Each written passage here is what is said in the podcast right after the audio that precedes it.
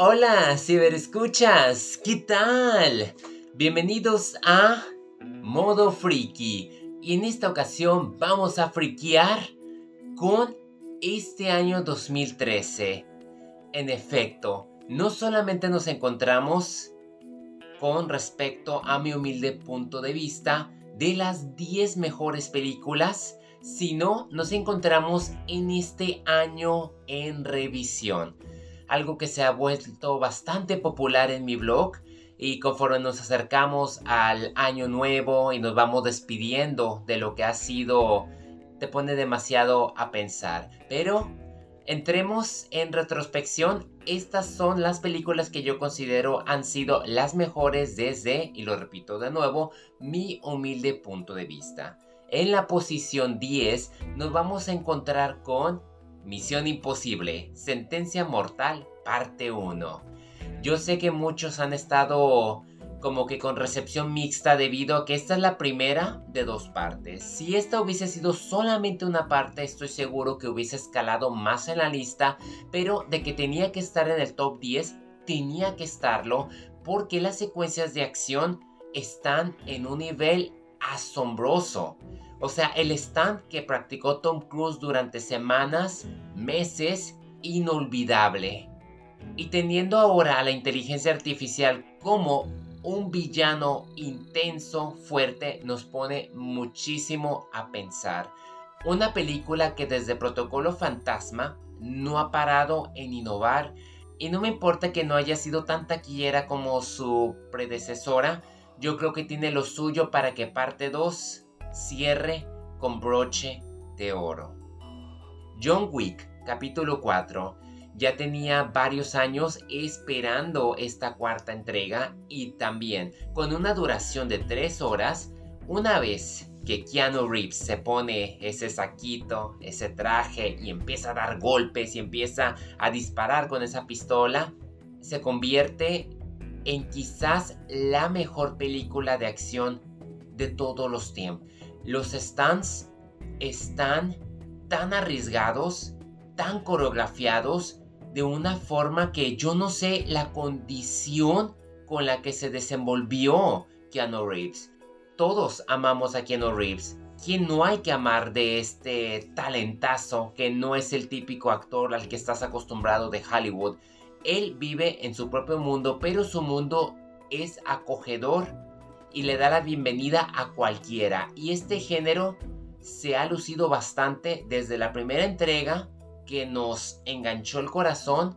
No se diga lo violenta que se volvió la segunda, lo expansivo que fue la tercera y este supuesto episodio conclusivo que a la vez nos ha colocado este universo de John Wick a panoramas que no nos hubiésemos imaginado. Continental, de hecho, estuvo en el top 10 de mis series favoritos de este año. Por tanto, yo creo que eso dice mucho que no solamente se le debe el crédito a Keanu Reeves, yo creo que mucho al director Chad Stahelski, como su producción, como los guionistas, editores, los que le apoyan a llevar a cabo la acción y cada uno de los hombres que participan en los stands. Una odisea de tres horas que terminó destrozándonos el corazón debido al desenlace que tuvimos. Les aplaudo bastante octavo lugar va para el Justiciero 3, The Equalizer. Yo he sido fan de esta hermosa mancuerna de lo que ha sido Anthony Fugua y Denzel Washington. No le perdono a Denzel que haya hecho el papel de villano en Training Day. Sin embargo, cuando sacaron Justiciero, ver en este papel de Vengador ha sido unos años que he esperado con anticipación cada secuela, pero esta tercera en específico, reuniéndose con Dakota Fanning y teniendo a Eugenio Mastrandrea en este elenco, tengo que confesar que esta es la mejor película de la trilogía. Aparte de que se sale de su zona de confort, es que el guion y los diálogos están en otro mundo. Las consecuencias son de verdad tan profundas y pese a ser un poco predecible, entre comillas, uno disfruta cada minuto de lo que se nos presenta. lo vuelvo a decir. La trilogía del justiciero hizo lo que Búsqueda Implacable nunca pudo haber hecho con las precuelas. Lo siento por la Liam Neeson, pero Denzel Washington ganó esta partida y espero no sea su última participación como Robert McCall. Se decía ahí que había planes de hacer una precuela, está bien, siempre y cuando no cometan el error que volvieron a cometer con Búsqueda Implacable. Yo creo que aquí hay mucho futuro, aunque no lo parezca porque yo y como muchos seguramente quedamos satisfechos con este desenlace. Séptimo lugar para Sonido de Libertad. Curiosamente, abrí este top 10 con las cuatro películas de acción. Esta sin duda se diferencia de los demás debido a que se basa en una historia verídica. Tenemos a Jim Caviezel en el papel de Timothy Tim Ballard, un agente que anda detrás de todos los pedófilos o de los responsables de la trata de niños, mujeres u hombres. Está situada en 2013 donde se roban a una pequeña y de alguna manera la misión de Ballard conecta con, esta, con este secuestro y se sumerge a lo que es una red de trata que involucra a nivel internacional. Entró demasiado en controversia, malamente. Hay cosas con las que yo no estoy tanto de acuerdo, pero le aplaudo al director Alejandro Monteverde, que aparte de haber defendido la inocencia de los niños, porque aquí no ves nada feo, pero es, es imposible que no te lo imagines. Hay escenas que de verdad nos dan ese golpe de conciencia. Es una película que debe de verse, pero que ocupas tener estómago porque para digerirla yo creo que cualquiera termina vomitando por lo que se ve o por lo que se imagina, mejor dicho. El único detalle que yo tengo aquí sería por el productor Eduardo Verastegui, que ha estado usando esta película como una plataforma para lanzarse en la política o para promover su catolicismo extremista. No me voy a meter en polémicas, esto es modo friki. Lo único que voy a decir es que esta película es poderosa y solamente por este actor o productor no arruina la experiencia ni el verdadero mensaje que es cuidar a los niños. La probabilidad de enamorarse a primera vista. Love at First Sight. Esta joya de oro que se estrenó en Netflix ocupa la quinta posición. Me gusta tener un trama adolescente, ingenuo, romántico, dulce. ¿A quién no le gusta? Es que me recuerda bastante Realmente Amor. ¿Qué puedo decir? Soy un cursi del amor. Teniendo al elenco a los jóvenes Haley Lou Richardson como Harley Sullivan, Ben Hardy como Oliver Jones, Rob Delaney como Andrew Sullivan, entre otros, se lucen. Muy bonita química, la forma en que se narran, la forma de festejar el amor, toda clase de amor, no solamente de pareja. Me agrada, o sea, desde que se ven en el aeropuerto hasta que conocen la ciudad de Londres, cómo conectan, cómo es una historia de padres e hijos, madres e hijos, o hijas con padres como hijas con madres. Es una belleza que cualquiera puede ver y disfrutar y yo creo que me agrada que Netflix siga apostando porque hubo varias, pero yo creo que esta fue la sobresaliente en una oportunidad me encantaría volverla a ver, pero si ustedes no se han topado con ella, de verdad, ¿qué están esperando? Quinto lugar, Crater.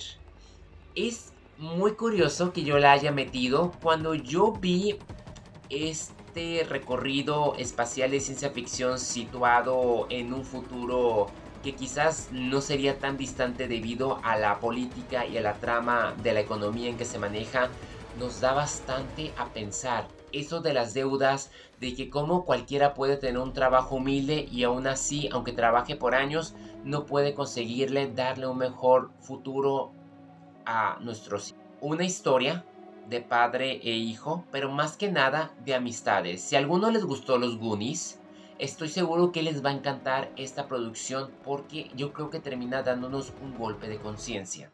Todos los actores, los jovencitos que participan, mis respetos. Excelentes en su forma de desenvolverse, así que cualquier adulto, padre de familia, puede disfrutarla al lado de sus pequeños o la pueden ver entre amigos, no importa la edad, no está limitado. El único detalle es, y es donde me meto en controversia, Disney solamente la dejó en Disney Plus, solamente la dejó en su plataforma de streaming por un mes. Lo mismo que le hizo a la primera temporada de Willow, se le aplicó a esta película.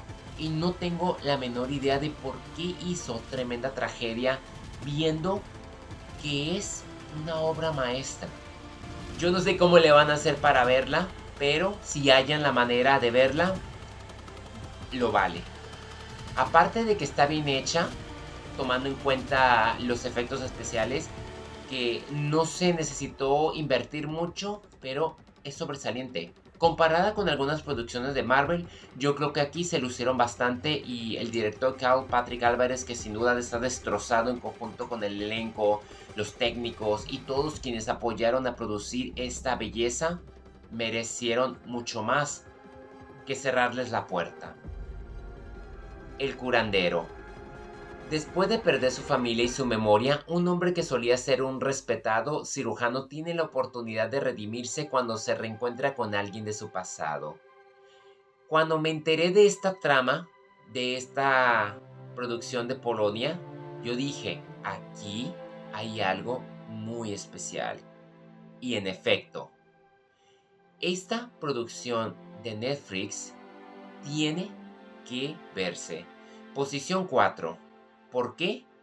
Porque a pesar de ser un melodrama, te engancha desde los primeros minutos, te da una gran lección de vida que jamás vas a olvidar y que vas a llorar. Pero vas a llorar por un buen rato. Cinematográficamente tiene muy buenos escenarios. La edición de sonido, el vestuario, no se diga de las actuaciones y de la dirección. Tiene mucho sentido, maneja medicina demasiado avanzada, se hacen cosas muy riesgosas que a la vez nos ayuda a darnos cuenta de lo mucho que ha avanzado la medicina desde aquella época. Hay mucho a valorar y poco tiempo para disfrutar, así que si tienen un fin de semana y no saben qué título ver, El curandero, no la piensen más. Tercer lugar va para Oppenheimer. Christopher Nolan quizás nos regala la mejor película de su carrera.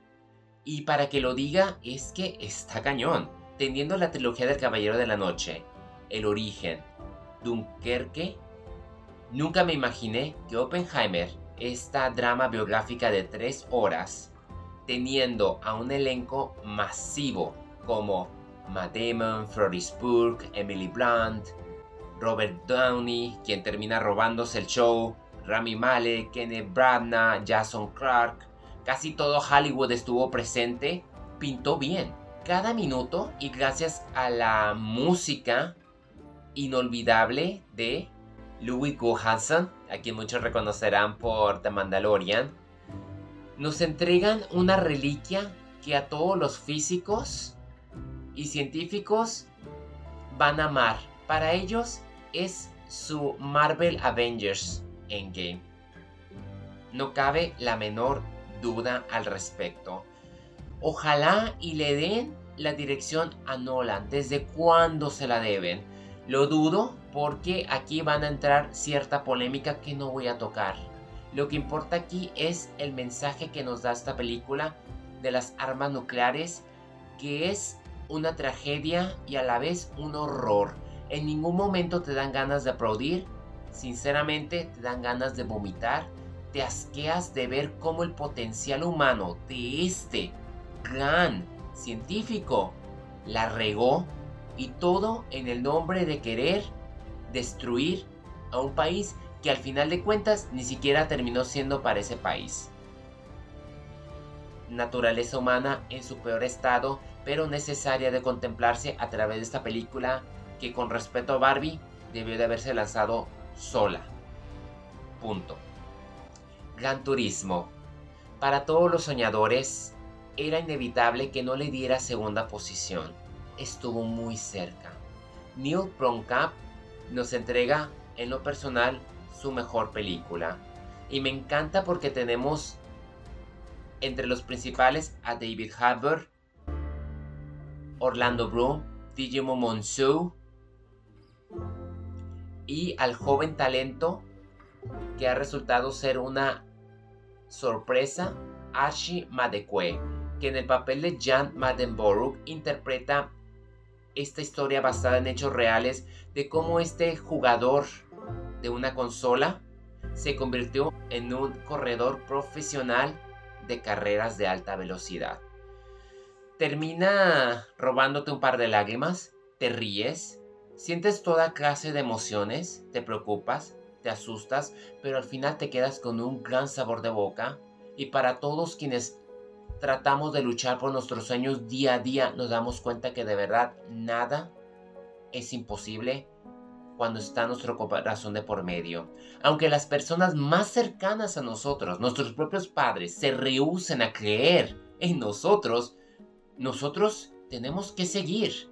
Tenemos una misión en esta vida tenemos el Espíritu Santo que nos mueve por dentro, esa fuerza que ni siquiera nosotros podemos parar. No podemos, tenemos que seguir. Y esta película es un claro ejemplo para todas las generaciones de que hay cosas muy bonitas por las que vale la pena luchar y seguir luchando, aunque las probabilidades estén en nuestras contra. Hay que seguir siempre adelante y si no tienen nada que ver, al igual que el curandero, no se la piensen búsquenla y déjense asombrar. La película número uno va a resultar una rotunda sorpresa yo creo que para la mayoría que me ha venido siguiendo. A Man Call Oro, un vecino gruñón. ¿Qué tiene de especial este drama sencillo de Mark Foster, director de Quantum of Solace, y del protagonista que en ocasiones como que digo, ay, mejor no digas nada, Tom Hanks? al lado de Mariana Treviño, Rachel Keller y Manuel García Rufo, cuya serie El Lincoln Lawyer me fascina. Esta película lo que tiene de especial es que cualquiera puede encontrarse viviendo esa vida o podemos aspirar a esa vida o eventualmente en algún momento nos vamos a ver justamente en esa posición. En donde lo que importa es nuestra vecindad y nuestra salud, lo que queremos, nuestras relaciones, el respeto ajeno y la responsabilidad por nuestra comunidad y la mejora. Se trata de la historia de un hombre viudo en sus últimos momentos de su vida, pero a la vez a través de flashes vamos viendo cómo inició. Es nostalgia, es retrospección, es un diamante en bruto, cuyo guion, a pesar de ser un refrito de una película extranjera, se luce en el contexto americano. Esta película de verdad me dejó con la boca abierta, me quedé sin aire. Me dio ese golpe de conciencia de decir, qué bonita puede ser la vida cotidiana, qué bonito puede ser que te preocupes por tus vecinos, qué bonito puede ser que respetes a los demás y ames a los demás como te ames a ti mismo, y qué bonito es que las buenas acciones salgan de uno mismo con tal de tener una mejor vida, que es algo que tenemos todos en común. Es un ejemplo que merece promoverse, yo diría que en todas las escuelas. Esta película es clásicamente parte de la materia de ética y de los valores. Valores que hoy en día se han venido perdiendo desafortunadamente debido a que los gobiernos y los sistemas escolares le dan más atención a cosas que no deberían de tener tanta importancia. Así que por favor ayúdenme a promover esta película que se encuentra disponible en las plataformas de streaming.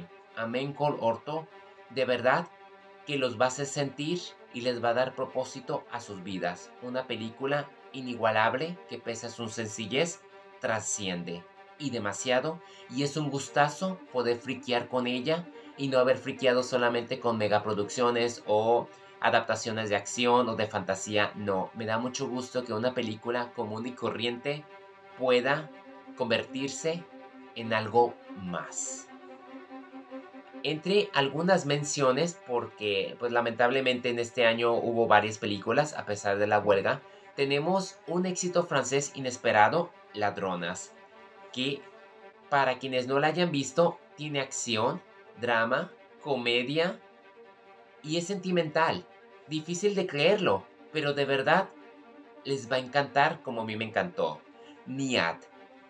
Jodie Foster, en conjunto con Annette Bening y Rice Ifan, nos dan esta historia verídica sobre la nadadora de más de 60 años que se atrevió a aventarse una maratón en pleno mar abierto.